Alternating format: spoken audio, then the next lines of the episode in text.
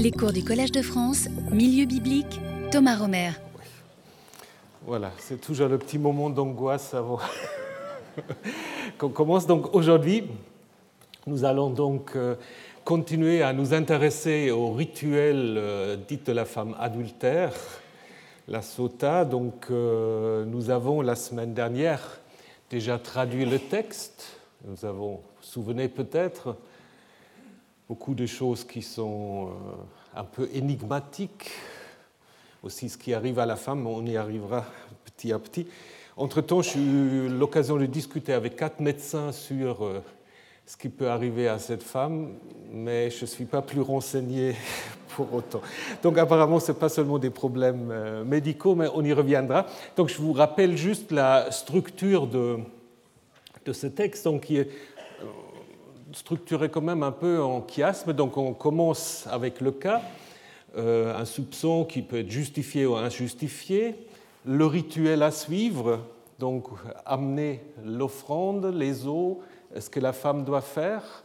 À cela correspond ensuite l'exécution. Et au milieu, il y a ce serment euh, où la femme doit en effet accepter euh, ce qui va lui arriver. Et à la fin, le cas est résumé pour le soupçon justifié et injustifié. Donc, euh, malgré les difficultés, nous avons vu qu'il y a sans doute des versets qui ont été ajoutés après coup, il y a eu des révisions, tout ça, mais on voit quand même qu'on a essayé de structurer ça de manière assez claire. Donc, euh, ce que nous avons là, c'est vraiment ce qu'on peut appeler donc euh, une ordalie. Ordalie, en fait, c'est un mot qui veut simplement dire jugement. Hein. Ordalie, ça vient d'une racine euh, germanique euh, anglaise. Vous avez encore en allemand Urteil, Urteil, Ordal, donc c'est ça. Donc c'est simplement en fait un jugement et euh, c'est quelque chose qui est attesté dans des très très nombreuses cultures. Dans les lois mésopotamiennes, je vous ai donné un exemple déjà la semaine dernière avec l'idée justement qu'il y a des crimes soupçonnés, justifiés, pas justifiés, euh, pour lesquels il faut se remettre à la divinité, puisqu'il n'y a pas de témoin.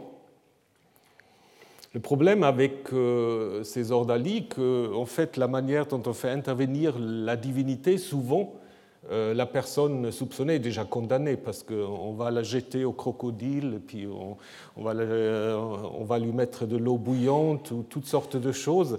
Donc euh, souvent les ordalies ne sont pas vraiment, qu'est-ce qu'il faut dire, euh, très équitables pour, la, disons, parfois les ordalies, on dit voilà, si elle est morte, elle est, elle est innocente. Mais bon, alors après, c'est pas très agréable non plus. Donc bon, alors, dans la Bible, dans la Bible, c'est en fait le seul texte euh, qui présente une telle ordalie. Par contre, nous avons en fait un certain nombre de textes où euh, il y a également des procédés où on demande en fait à la divinité de, euh, de statuer sur la culpabilité ou l'innocence des personnes. Malheureusement, on ne sait pas très bien comment ça s'est passé, probablement pas des tirages au sort ou quelque chose comme ça. Vous savez, il y a dans certains textes bibliques les, euh, les Urim et les Tumim, donc, euh, où il y a apparemment c'est des, des, os ou quelque chose comme ça avec lequel on tire au sort. Peut-être il y a quelque chose de ce type-là.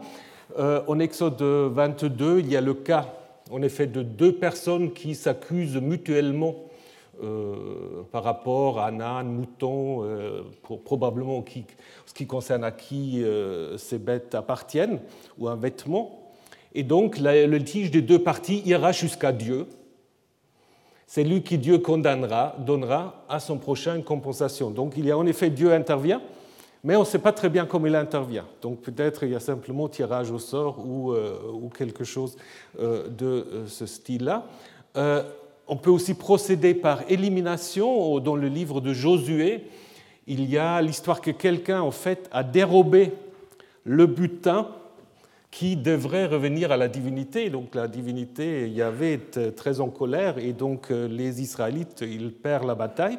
Et donc il faut chercher euh, le coupable. Alors qu'est-ce qu'on fait?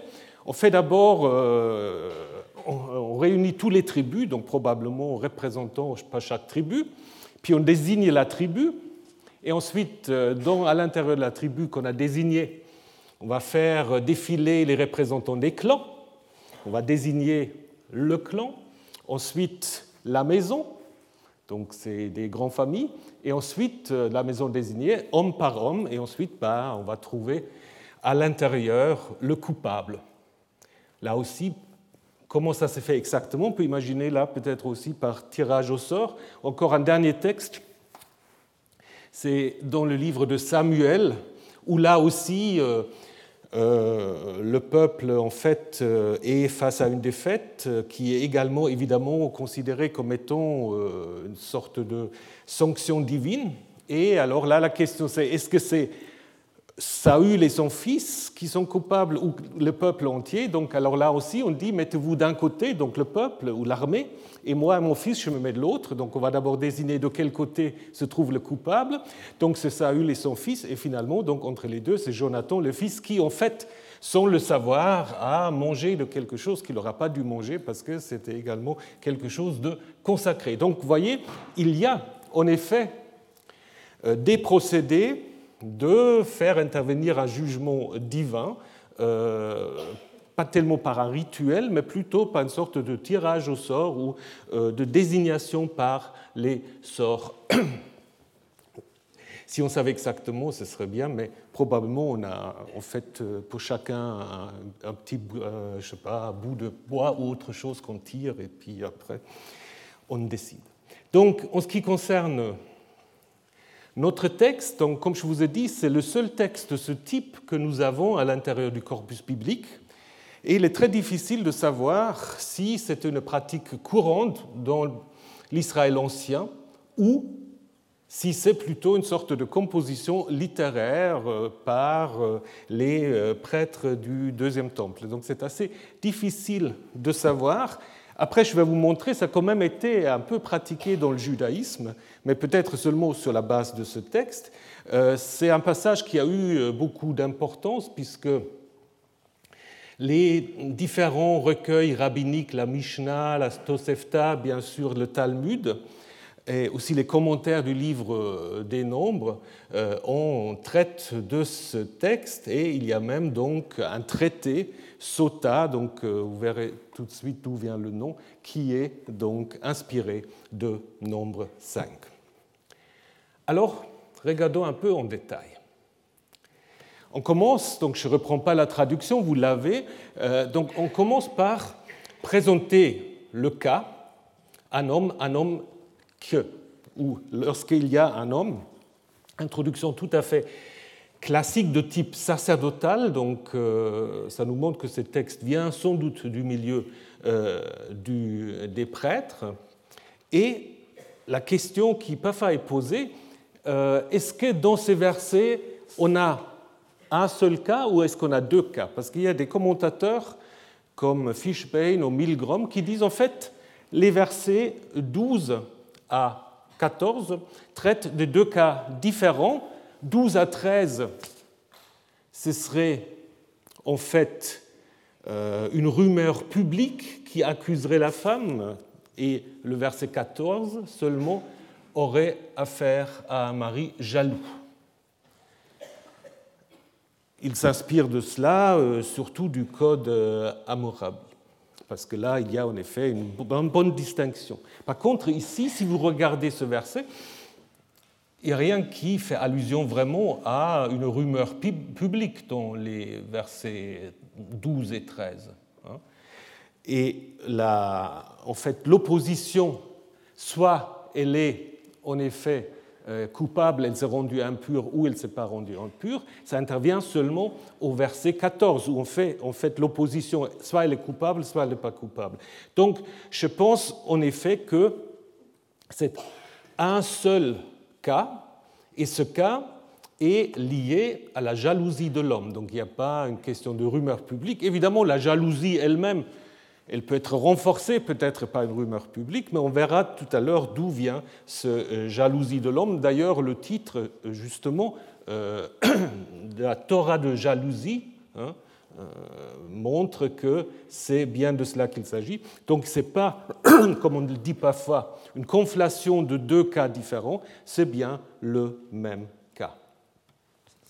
Alors, le comportement supposé de la femme est décrit avec une racine très rare, euh, sata, euh, qui se trouve en fait que encore deux fois dans la Bible, dans les Proverbes, euh, et dans les proverbes, c'est utilisé pour euh, exhorter les jeunes gens, les jeunes garçons, de ne pas s'égarer, là aussi, sur les chemins de la femme séductrice, la femme étrangère, la femme séductrice qui attend et qui, qui veut, voilà, qui veut s'emparer des jeunes gens euh, sans expérience. Donc euh, c'est également dans un contexte justement de, comment dire, de déviance, mais dans l'autre sens. Et c'est cette racine-là qui est à l'origine euh, du nom justement de ce traité Sota dont je viens vous parler. Le sens est en effet se défiler, se détourner, se défiler, et donc l'idée étant évidemment la femme en couchant avec quelqu'un d'autre, se défile d'une certaine manière, on dit même sous son mari, se défile de l'autorité de son époux. Donc je vous ai déjà euh, parlé euh, évidemment des, idées euh, du mariage à cette époque qui sont quand même assez différentes. Alors on précise, en fait l'accusation, elle aurait couché avec un autre homme, littéralement une couche de semences. Couche de semences, euh, évidemment, c'est un euphémisme pour parler de l'éjaculation, et donc du coup, ce qu'il faut évidemment présupposer, c'est que la jalousie de l'homme est sans doute liée à la grossesse de sa femme grossesse euh, dont il n'est pas sûr qu'elle provienne de lui. Et ça, évidemment, euh, comme je vous ai dit, en absence de, vérification euh, DNA et autres, c'est compliqué de savoir. D'autant plus que les hommes ne sont pas tout le temps à la maison, et puis alors on ne peut pas toujours surveiller. Donc du coup, on dit, si elle a fait ça, elle s'est rendue impure. Elle s'est rendue impure. C'est un peu curieux ça, elle s'est rendue impure. Parce que si vous regardez le Lévitique, le Lévitique précise si un couple, un couple marié, lorsqu'un homme couche avec une femme, donc un mari couche avec sa femme, jusqu'à l'éjaculation, donc de nouveau, même expression, euh, couche de, de sémence, ils se laveront à l'eau, ils seront impurs jusqu'au soir. Donc selon Lévitique, tout rapport sexuel, en fait, entraîne une impureté. Ben, une impureté, évidemment, qui est limitée, hein, qui est limitée dans le temps, hein, jusqu'au soir, et puis après, ben, il, faut se, se purifier, et après, c'est bon. Donc du coup, c'est un peu étonnant. Bon, dans, la pensée du Lévitique, tout ce qui, en fait, est est lié à des sécrétions euh, est considéré comme, euh, comme dangereux, comme aussi la femme lors de ses règles, évidemment, elle est aussi considérée comme impure, etc. Même si c'est des choses tout à fait naturelles. Donc, juste ça aussi pour vous préciser que ce pas des catégories euh, morales ou éthiques, donc on parle d'impureté. Donc parfois les gens confondent le concept d'impureté avec péché, etc. Là, dans Lévitique, c'est simplement, on est pour un moment dans un état où on doit se mettre un peu en quarantaine et après on réintègre en fait la communauté. Donc ça n'a rien à voir avec, euh, dans ce cas-là, avec une sorte d'attitude anti, euh, je sais pas quoi, anti, euh, les rapports sexuels, pas du tout. C'est normal qu'il y a ces rapports, mais on le pratiquant, on a justement toujours ces conséquences qui sont décrites dans le Lévitique. Donc du coup, ici, euh, c'est un peu curieux qu'on utilise la même racine tamé, être impur, puisque de toute manière, le rapport sexuel rend impur. Du coup, ici, ben, il faut imaginer un peu un sens différent.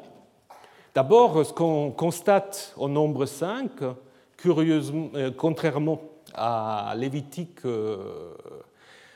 15, euh, c'est que cette impureté ici n'est pas limitée dans le temps. Elle, est, elle reste impure, elle reste impure euh, par le fait qu'elle a accueilli en elle de la sémence d'un autre homme. Hein. et du coup, elle devient d'une certaine manière impure, non pas seulement à cause de l'acte, mais aussi euh, par rapport à son mari, puisque ce mari, maintenant, ne peut plus coucher avec elle, ou au moins c'est ce que lui, il euh, imagine. Donc, l'insistance sur l'absence de témoin, hein, donc il n'y a pas de témoin contre elle, elle n'a pas été prise, l'insistance sur euh, l'absence des témoins explique évidemment la nécessité du rituel. Donc, euh, vous vous souvenez, dans le Deutéronome, c'est précisé plusieurs fois, donc chaque cas doit être en effet décidé sur témoignage de deux, voire de trois témoins. Donc, qu'est-ce que ça veut dire Elle n'a pas été prise? C'est une racine euh, qu'on peut comprendre pas ça, qu'on peut comprendre de deux manières. Dans le Deutéronome, dans les textes dont nous avons déjà parlé la semaine dernière, la racine est utilisée pour parler d'un viol, c'est-à-dire elle n'a pas été prise de force, elle est donc consentante, elle a été consentante. Donc ça, c'est une manière de comprendre euh, cette racine, mais dans la plupart des cas, euh, cette racine est plutôt utilisée dans le sens de prendre, en fait, arrêter quelqu'un, hein, arrêter un fugitif, arrêter un criminel. Et donc, c'est probablement aussi l'idée ici. Euh, l'idée, c'est qu'elle n'a pas été, en fait, prise en flagrant délit. Donc il n'y a pas de témoin, donc personne n'a vu. Euh, c'est ce qu'elle a fait.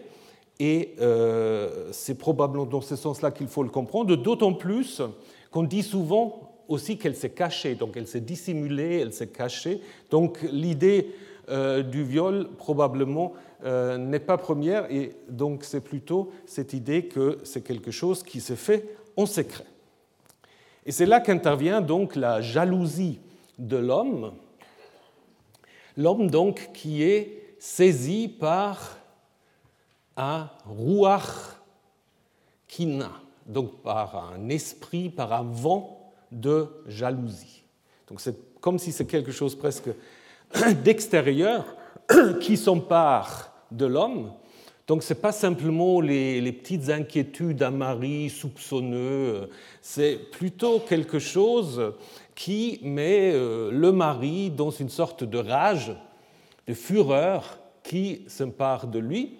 Et on le voit très bien si on regarde ce texte des Proverbes, où il est dit qui commet l'adultère avec une femme, donc une femme mariée, est un, démon, il fait d'elle la ruine de sa vie, car la jalousie met le mâle, donc le mari, en fureur et il sera sans pitié au jour de sa vengeance. Donc euh, l'idée, c'est que c'est une jalousie, en fait, euh, qui euh, se manifeste de manière assez concrète, hein, par même peut-être des actions violentes. On ne dit pas exactement ce qui provoque la jalousie, on en a déjà parlé, ça peut être la grossesse, probablement, mais le rituel reste peut-être euh, un peu vague aussi pour permettre l'application dans d'autres cas de jalousie euh, de, du mari. Mais je pense qu'il ne faut pas imaginer juste quelques, quelques petits pensées comme ça, mais plutôt en effet une sorte d'attitude où on est un peu comme possédé. Donc si on dit un, esprit tombe sur lui, c'est presque comme quelque chose qui vient de l'extérieur. Alors, je voudrais vous, faire part aussi d'une interprétation euh, un peu déviante de ce rituel par Hanalis, qui s'inspire de la tradition juive, surtout de l'interprétation de Rashi. Alors, Rashi commente de manière toujours un peu obscure, il dit lorsqu'il, donc l'homme, lui a donné à boire, elle, donc la femme Sota, donc la femme qui s'est détournée, peut rester auprès de lui et il est libre de faute, car celle qui est soupçonnée d'infidélité est interdite à son mari. Donc l'idée en fait de Hanalis, c'est que c'est tout à, comment dire, c'est en fait un rituel euh, qui n'a rien à voir vraiment avec la jalousie, plutôt avec l'idée que la femme a couché avec un autre, donc là c'est clair, et donc du coup elle est impure pour son mari, jusqu'à là c'est clair. Mais en fait, l'idée de Annalise, c'est que le mari en fait veut déjà lui pardonner et veut de nouveau coucher avec elle. Et donc du coup le rituel en fait servirait seulement à rendre la femme de nouveau pure pour que l'homme, son mari, puisse coucher avec elle. Donc c'est euh, sans doute une interprétation sympathique, mais qui s'éloigne quand même euh, pas mal du texte, hein, puisque le texte parle quand même, comme nous allons le voir aussi, de l'automalédiction de la femme, des eaux amères qui provoquent la malédiction, etc. Donc je pense quand même que euh, ce n'est pas aussi euh, sympathique et simple comme le dit euh, Donc, alors, le rituel. L'homme amène la femme au prêtre, hein, nous l'avons vu, et après il disparaît de la scène. On ne le voit plus du tout jusqu'à la fin. Donc après, c'est une affaire entre la femme et le prêtre ou la femme et Dieu. Donc ça c'est déjà important. Le mari ne joue aucun rôle dans ce rituel. Hein. Il est éloigné. Gardez ça en tête, c'est important. Donc, euh, avant que donc, la femme euh, puisse entrer dans ce rituel, on l'amène donc euh, une offrande euh, qui est appelée d'abord korban, de racine carab, ce qu'on approche, ce qu'on ramène au sanctuaire, et ensuite mincha, mincha qui veut simplement dire d'abord le don le don qu'un inférieur fait à un supérieur, ça peut être aussi le tribut, les taxes, etc. Et devient, dans le Lévitique, un terme général pour des offrandes, Lévitique 2 notamment, une offrande végétale. Alors, qu'est-ce qu'on amène? Euh, L'idée est évidemment, quand vous allez au sanctuaire, il faut venir avec quelque chose. Donc, alors, euh, il est dit souvent dans la Bible, on ne viendra pas à Dieu les mains vides. Donc euh, les sacrifices ou le rituel, c'est aussi évidemment une transaction économique. Hein. c'est euh, religieux et l'économique, c'est très lié. Et pourquoi il faut amener quelque chose? Ben, Il faut payer le prêtre. C'est-à-dire, euh, officiellement, évidemment, c'est une offrande, mais en même temps, ça sert évidemment aussi à payer le prêtre, bien qu'ici, il s'agit d'une offrande plutôt modeste. Donc, 2 euh, litres euh, de, farine d'orge, environ 2, euh, un dixième des donc environ 2 litres, qui est apparemment la farine la moins chère, parce que selon deux rois, donc, pour 2 litres de farine d'orge, on a un litre seulement de, bonne farine, de, de farine de, de, blé. Et il manque en fait deux choses il ne faut pas y mettre de l'huile et de l'encens. En Lévitique 2, justement, lorsque quelqu'un apportera une offrande, il versera de l'huile et il ajoutera de l'encens. Et puis il prendra de, la bonne farine, en fait. Hein. Et donc les deux sont interdits, puisque, justement, il ne s'agit pas d'une offrande de remerciement, il s'agit maintenant d'une offrande qui euh, permet de euh, mettre en place cette, euh, ce rituel.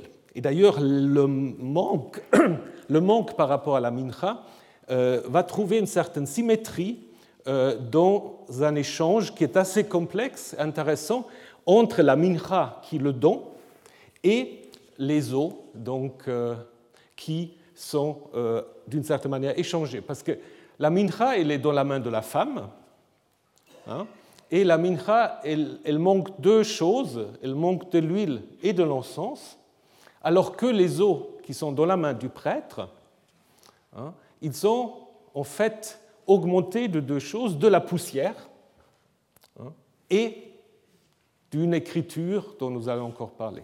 Et après, donc via la médiation du prêtre, la mincha va à l'autel, donc à Dieu, et via la médiation du prêtre, donc les os qui sont d'abord dans la main du prêtre vont vers la femme. Donc l'idée, c'est aussi évidemment de marquer une sorte d'échange entre le don et les os qui sont en effet assez mystérieuses, sur lesquelles nous devons revenir. Un mot concernant le nom de cette offrande qui est appelée offrande de jalousie et aussi offrande de souvenir. Pourquoi offrande de souvenir? Parce que la racine sahar, faire souvenir, faire rappeler, a un sens un peu différent qu'en français. Euh, c'est aussi de mettre à jour quelque chose. Ce n'est pas simplement de se souvenir de quelque chose qu'on sait, hein, c'est aussi de faire ressortir quelque chose. Hein. Comme par exemple en roi 17-18, où euh, Élie, qui vient chez une veuve, euh, lui dit, tu es venu ici pour rappeler, avec la même racine, rappeler ma faute et faire mourir mon fils. Donc apparemment, euh, la veuve a peur que sa rencontre avec euh, le prophète, qui représente évidemment la divinité, va provoquer la mise à jour des fautes cachées et de leurs sanctions. D'où donc cette idée, une offrande de souvenir, en fait une offrande qui fait ressortir ce qui en est. La femme est placée devant la face de Yahvé. Est-ce que c'est l'entrée du sanctuaire? Est-ce que c'est encore un souvenir d'une statue, de quelque chose qui représente Yahvé devant lequel on place la femme Mais évidemment, elle est placée en présence de la divinité, ce qui est normal pour un tel rituel.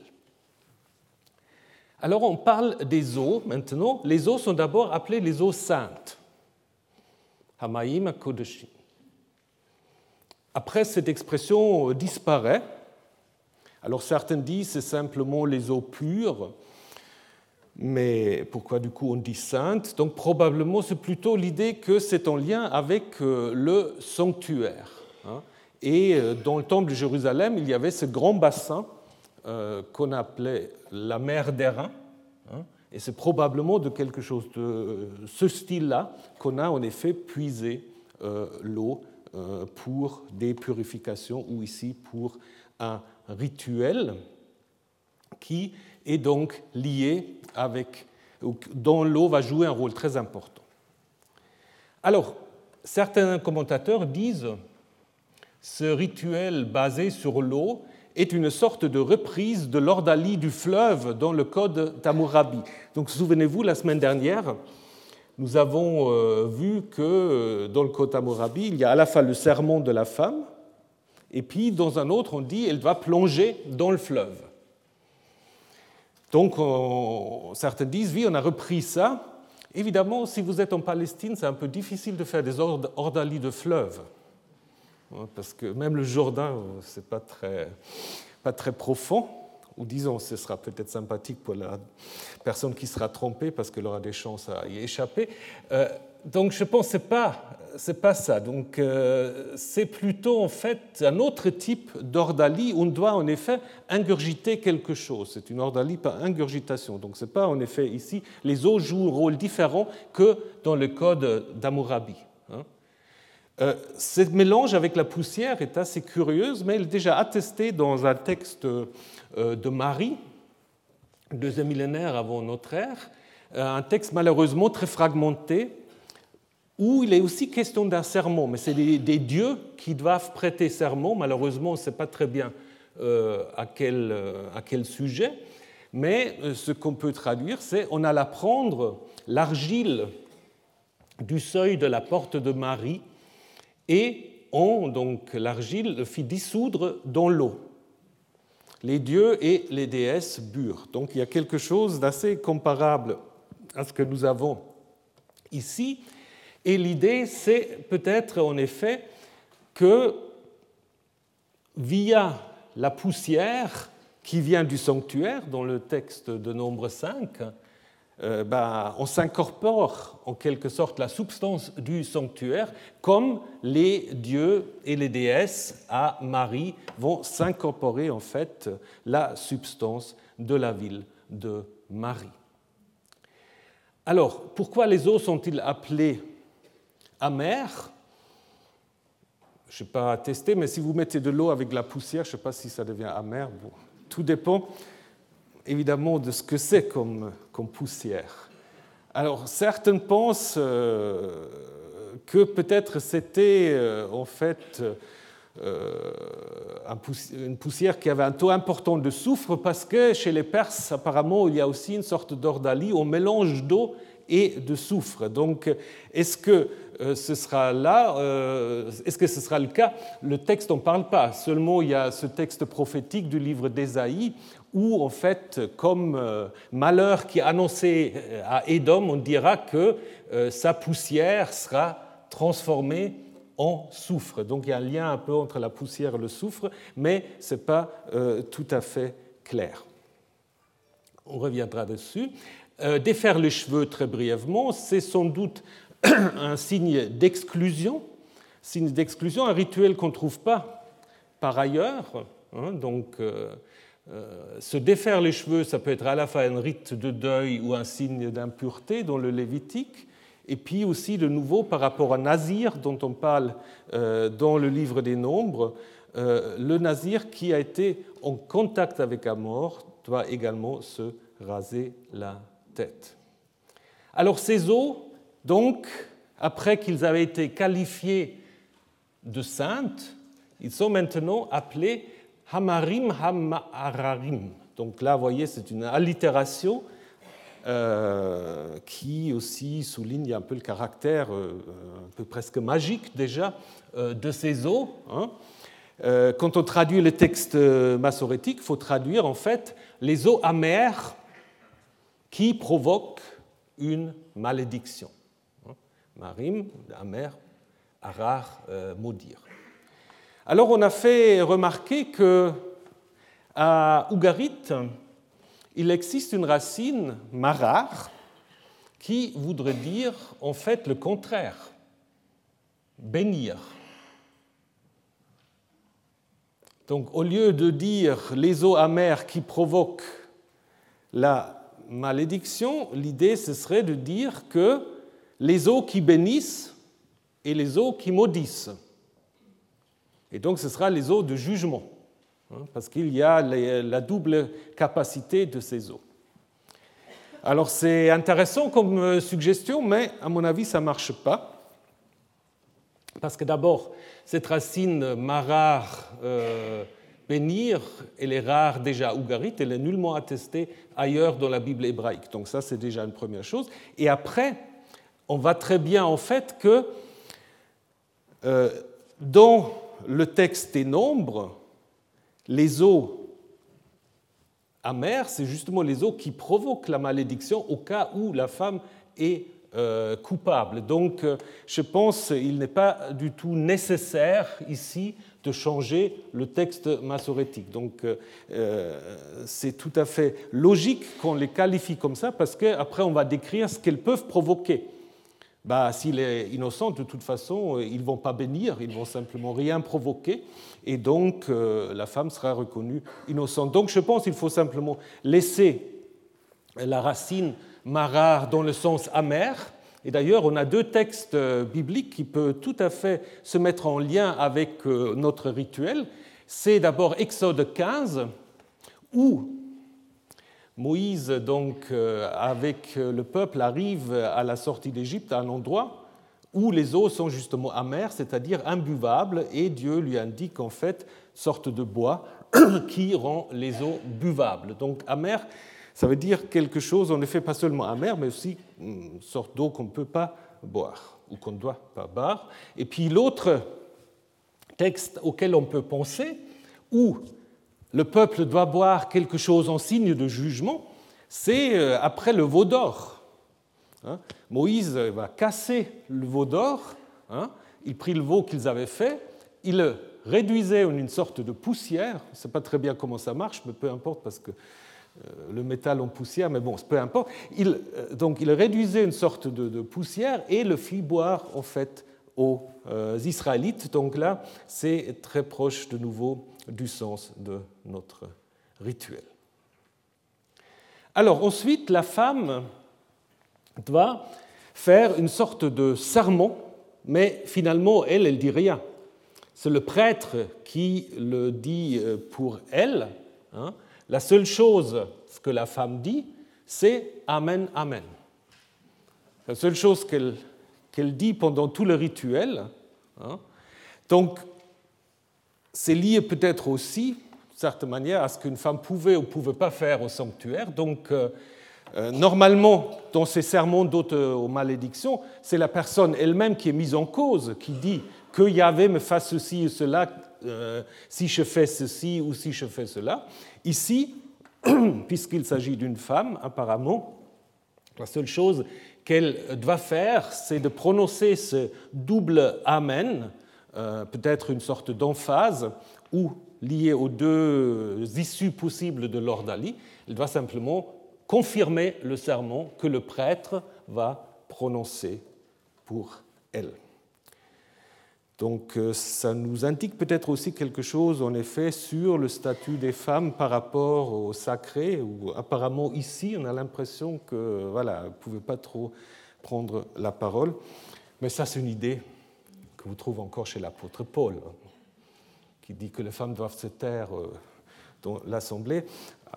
Je ne sais pas s'il a lu ce texte-là, mais disons, c'est une longue tradition. C'est une longue tradition.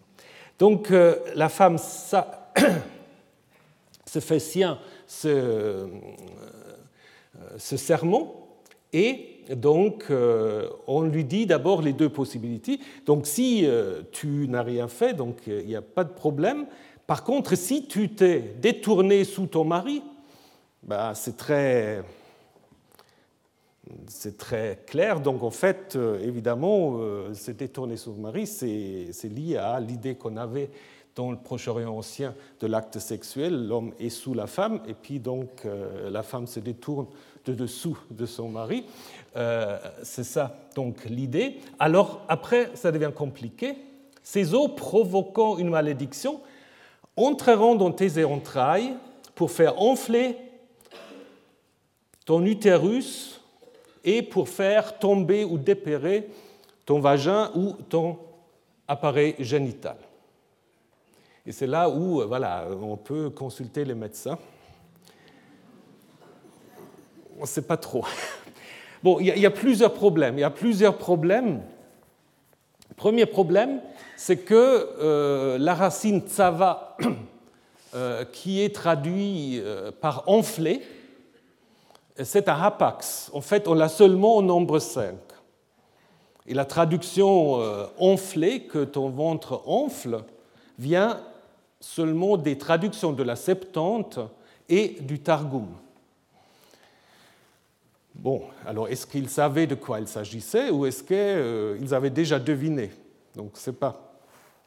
Alors après, euh, il y a une racine acadienne, tsapum ou zabaum, qui veut dire irriguer, inonder.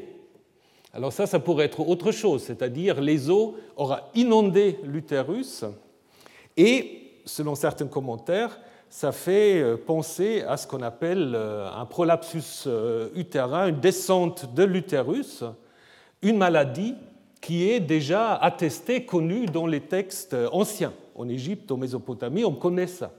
Donc les eaux auraient provoqué une sorte de descente utérine. Alors j'ai demandé aussi à ces médecins, ils ont dit bah non, normalement ça ne peut pas se passer par simple stress. Donc, euh, parce que dans les commentaires on dit la femme est tellement stressée, et donc voilà, euh, tout, tout collapse d'une certaine manière. Donc euh, selon mes renseignements, bah non, c'est une vraie maladie liée à des nombreuses naissances ou à d'autres facteurs, mais apparemment pas au stress. Alors certains pensent que ce qui est décrit là, est une sorte de, euh, de naissance prématurée, donc en fait euh, une sorte d'avortement. puisque la racine nafal, tombée, est aussi utilisée quand on parle d'une fausse couche, c'est-à-dire un nouveau-né mort qui est arrivé prématurément ou qui, meurt sans, sans, être vivant est appelé nophelet, donc c'est lui qui, ou la chose qui est tombée. Alors, est-ce que c'est ça? C'est possible, mais c'est très difficile euh, d'être plus précise. Alors, euh, apparemment, ce qui doit arriver à la femme, c'est quelque chose qui fait d'elle, en cas de culpabilité, une personne qui ne peut plus accoucher dans la suite. Je pense que c'est un peu ça euh, l'idée. Donc, ou quelque chose qui fait que, si on part de l'hypothèse qu'elle est enceinte, L'idée, c'est probablement, s'il y a durant sa grossesse quelque chose qui intervient pour que cette grossesse se termine mal, alors euh, c'est considéré comme un signe qu'elle est, coupable. Si tout se passe bien, probablement, bah, il n'y a, pas, a pas de souci. C'est peut-être ça l'idée. Hein. Et la question qu'on peut se poser, est-ce que pour ceux qui ont écrit le texte, est-ce qu'ils avaient une idée précise de ce qui va se passer ou est-ce qu'ils ont formulé de manière délibérément vague pour qu'on pouvait en effet avoir plusieurs interprétations euh, de la situation, ce qui est peut-être le cas. D'ailleurs, on voit que le texte est très composé parce que maintenant on se dit, bon, le rituel est, est prêt, mais on fait encore autre chose. Maintenant, le prêtre va encore écrire les malédictions dans un rouleau et va les effacer dans les eaux amères. Les eaux amères étaient déjà mélangées avec de la poussière. Et maintenant, on écrit encore quelque chose sur un rouleau, donc sur un petit papier, peut-être, papyrus, probablement avec de l'encre, qu'on puisse l'effacer ensuite. Et c'est encore ajouté, en fait, aux boissons. Donc c'est peut-être un ajout euh, la femme doit s'incorporer aussi les malédictions écrites. Et euh, l'exemple le plus proche que j'ai trouvé, c'est au Japon, où on dit que l'accusé doit boire de l'eau dans laquelle on a trempé un papier sur lequel on a mis des idéogrammes représentant des oiseaux. une fois vous l'avez dans le corps, si l'accusé donc est innocent, cette boisson ne produit sur lui aucun effet, mais s'il est coupable, il se sent attaqué d'une colique violente qui lui cause d'horribles douleurs. C'est probablement quelque chose comme ça, une sorte de pensée magique que peut-être selon ce qui était écrit, les malédictions hein, qui étaient écrites sur ce feuille de papier vont se réaliser pour la femme, donc euh, son ventre enfle, etc., au moment où elle est coupable. Vous avez des textes bibliques de nouveau que vous pouvez un peu mettre en rapport avec, euh, avec cette idée. C'est que euh, en Ézéchiel, le prophète va manger le rouleau. Hein. Pas seulement on ne le dissout pas, il va manger l'ensemble du rouleau. Ou encore, euh, dans le livre de Zacharie, il y a des malédictions écrites sur une sorte de rouleau volant hein, qui en fait va faire venir euh, les euh, malédictions sur ceux qui euh, ont fait des faux serments, qui se sont comportés de manière à devoir être sanctionnés. Alors, le prêtre ensuite va prendre une partie de l'offrande, va d'abord faire l'élévation de l'offrande, c'est-à-dire il va le bouger pour que la divinité puisse aussi voir que voilà, l'offrande est maintenant remise à l'autel. Et il prend donc la partie Asgara, toujours de la racine Zaha, la partie qui va être brûlée, donc qui revient à la divinité. Le reste bah, revient au prêtre. Et ensuite, donc, euh, on a les conséquences. En cas de culpabilité, probablement, comme je viens de le dire, la stérilité de la femme, une descente euh, utérine, une fausse couche, donc quelque chose en fait qui fait euh, que cette grossesse euh, se termine mal, avec l'idée sans doute que la punition est en lien avec la faute. Hein. Donc la femme s'est rendue impure, donc si elle est coupable, elle sera sanctionnée par euh, une punition qui est liée à cette impureté, donc elle pourra plus, on ne pourra plus enfanter, sans doute. ça, c'est une idée qu'on trouve dans d'autres textes bibliques. Par exemple, Jacob, qui trompe son frère, sera ensuite trompé par son oncle. Hein. Ou alors l'idée des 40 jours des, des espions qui euh, devient ensuite 40 ans dans le désert euh, parce que les espions euh, n'ont pas convaincu le peuple de faire la conquête, ainsi de suite. Donc, en cas de culpabilité, quelque chose qui se passe, et en cas d'innocence, elle sera ensemencée de semences, dit le texte. Elle sera ensemencée de semences. Sans doute, une manière de dire qu'elle pourra de nouveau avoir des relation sexuelle avec le mari, et sans doute aussi, elle pourrait de nouveau enfanter, elle sera donc tout à fait dans son rôle euh, traditionnel de femme. Alors, c'est un rituel bizarre. Et aussi, quand est-ce qu'on le saura? C'est-à-dire, il y a un problème de timing aussi. Parce qu'on ne dit pas dans le rituel, quand est-ce qu'on le sait? C'est censé se produire au moment même où la femme va boire l'eau Est-ce qu'on admet qu'il y a un délai bah, pendant lequel les eaux font ou non leur effet? Ce n'est pas du tout précisé. Donc, euh, à quel moment? Ce n'est pas dit. Donc, probablement pas immédiatement au moment de l'ordalie. Donc, on peut imaginer que la femme rentre chez elle si elle fait une fausse couche aussi, euh, elle a d'autres soucis, bah, on considère qu'elle est, euh, qu'elle est coupable. Si sa grossesse arrive à terme, probablement, elle est innocente. Probablement ça. Et donc la conclusion, et ça c'est intéressant la conclusion, parce que la conclusion va un peu nous, euh, parce qu'on a tendance à lire ces textes comme de nouveau un, texte tout à fait reflétant la, pensée patriarcale, ce qu'elle fait. Mais en même temps, c'est aussi un texte qui protège la femme. Ben, vous n'êtes pas encore très convaincu, mais je vais essayer. Je vais essayer de vous le montrer. Ce n'est pas parce qu'hier c'était la journée de la femme, c'est c'est simplement parce que le texte euh, est plus subtil qu'on le pense. Parce que, bon, d'abord, je vous ai dit, la conclusion originelle, c'était simplement, c'est la Torah de la jalousie. Hein. Bon, après, on a certainement rajouté la suite, mais la suite est intéressante parce que du mari jusqu'à maintenant, on n'a rien dit. Hein, le mari amène la femme et puis après, il, euh, disparaît. Et donc, euh, par rapport au mari, on va dire, et c'est pour cela, d'abord, vous pouvez dire, oui, alors typiquement patriarcal, l'homme est innocenté euh, de toute faute, mais la femme portera sa faute. On ne voit pas très bien en quoi ça peut être féministe. Mais qu'est-ce que ça veut dire? Qu'est-ce que ça veut dire?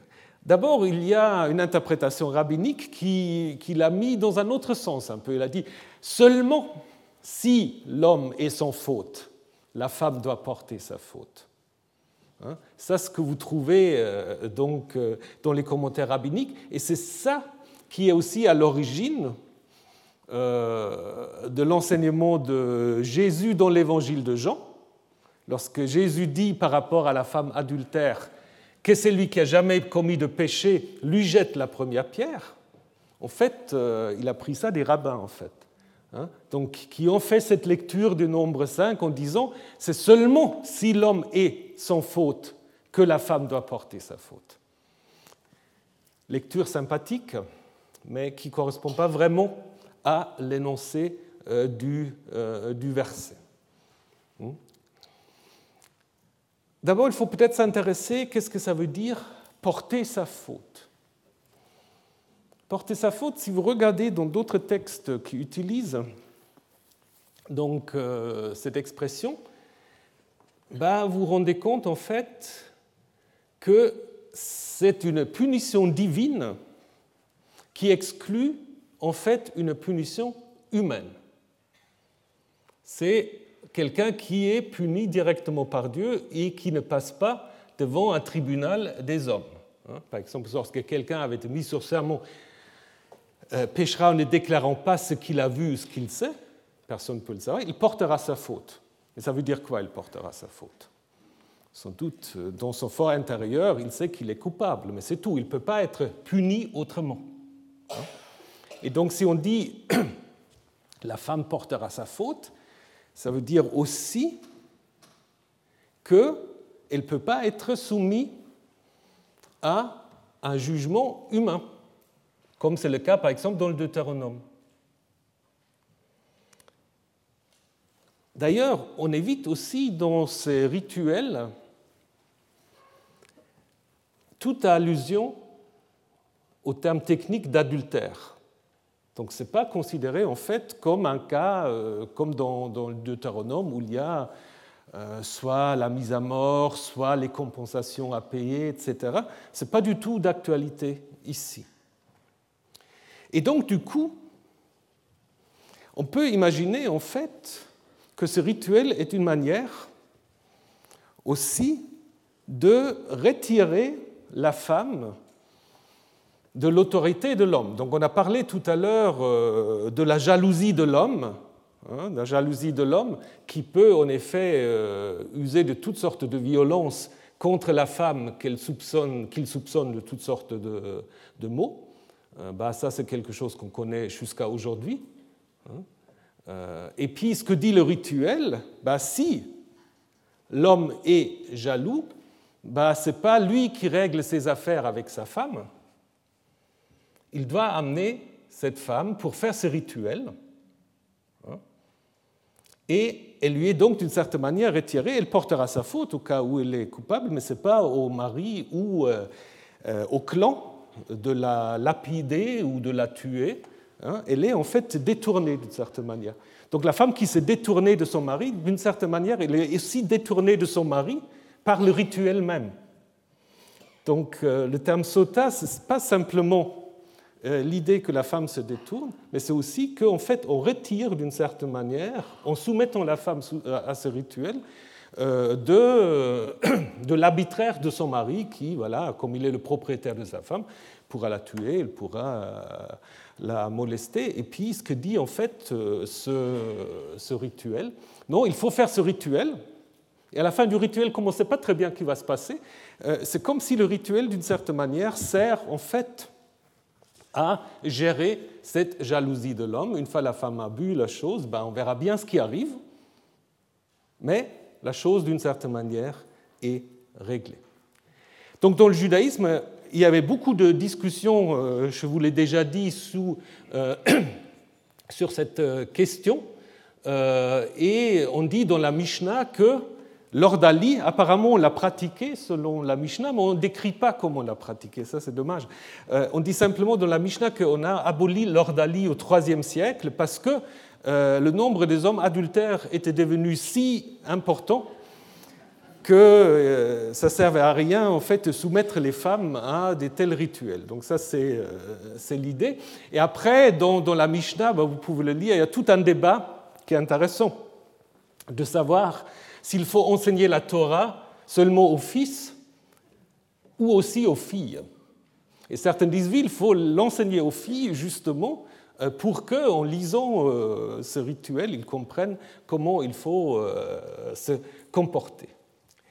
Mais ce qui a fait remarquer Hanalis, dont je vous ai parlé tout à l'heure, contrairement à ce qu'affirme la, la Mishnah, euh, l'ordalie dans le judaïsme a été encore pratiqué plus tard, parce qu'on a des fragments du 6e, 7e siècle qui viennent donc euh, d'une geniza, donc une sorte de dépôt de la synagogue du Caire, où on a en effet un texte qui montre qu'on reprend encore nombre 5 pour les femmes soupçonnées d'infidélité, où on va en effet aussi, c'est très intéressant parce qu'on va préciser comment il faut appliquer nombre 5. Donc l'eau sera prise euh, non pas du sanctuaire parce qu'il n'y a plus de sanctuaire, mais elle sera prise d'une source.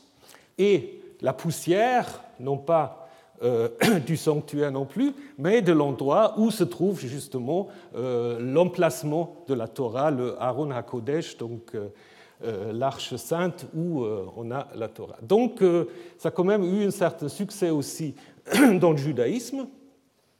Ça a surtout fait des malheurs dans le christianisme, où en effet, les ordalies au Moyen Âge, ben, je n'ai pas besoin de, vous les décrire, en fait, en fait, mourir des milliers, des milliers pour pas dire des millions euh, de femmes soupçonnées de toutes sortes de choses, surtout les femmes, mais pas exclusivement. Euh, toujours, peut-être pas toujours, mais souvent en référence à nombre 5. Mais sans justement, et ça c'est justement ce qui est intéressant, donc on a fait souvent dans ces ordalies allusion à nombre 5, mais sans se rendre compte en fait oui, bonjour, sans euh, se rendre compte du fait que ce texte, en fait, ne parle jamais de la peine de mort.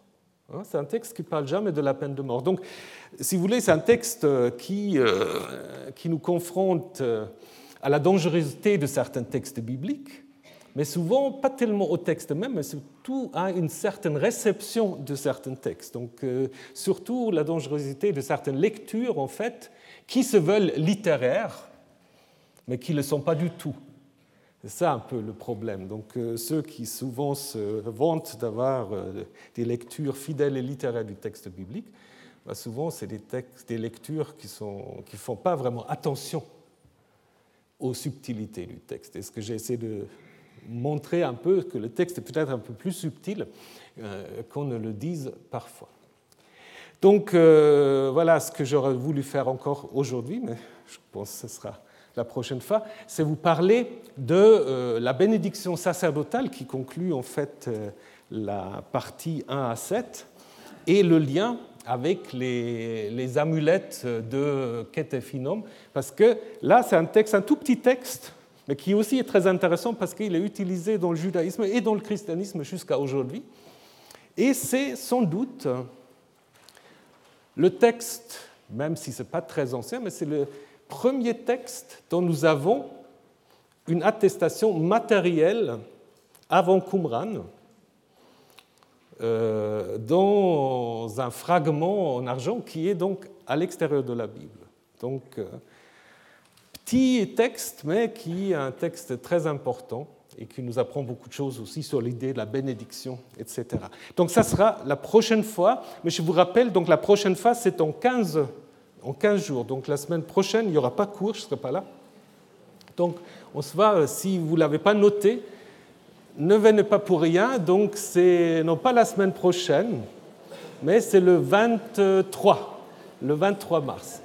Alors, bonne journée et puis à la prochaine fois. Retrouvez tous les contenus du Collège de France sur www.colège-2-france.fr.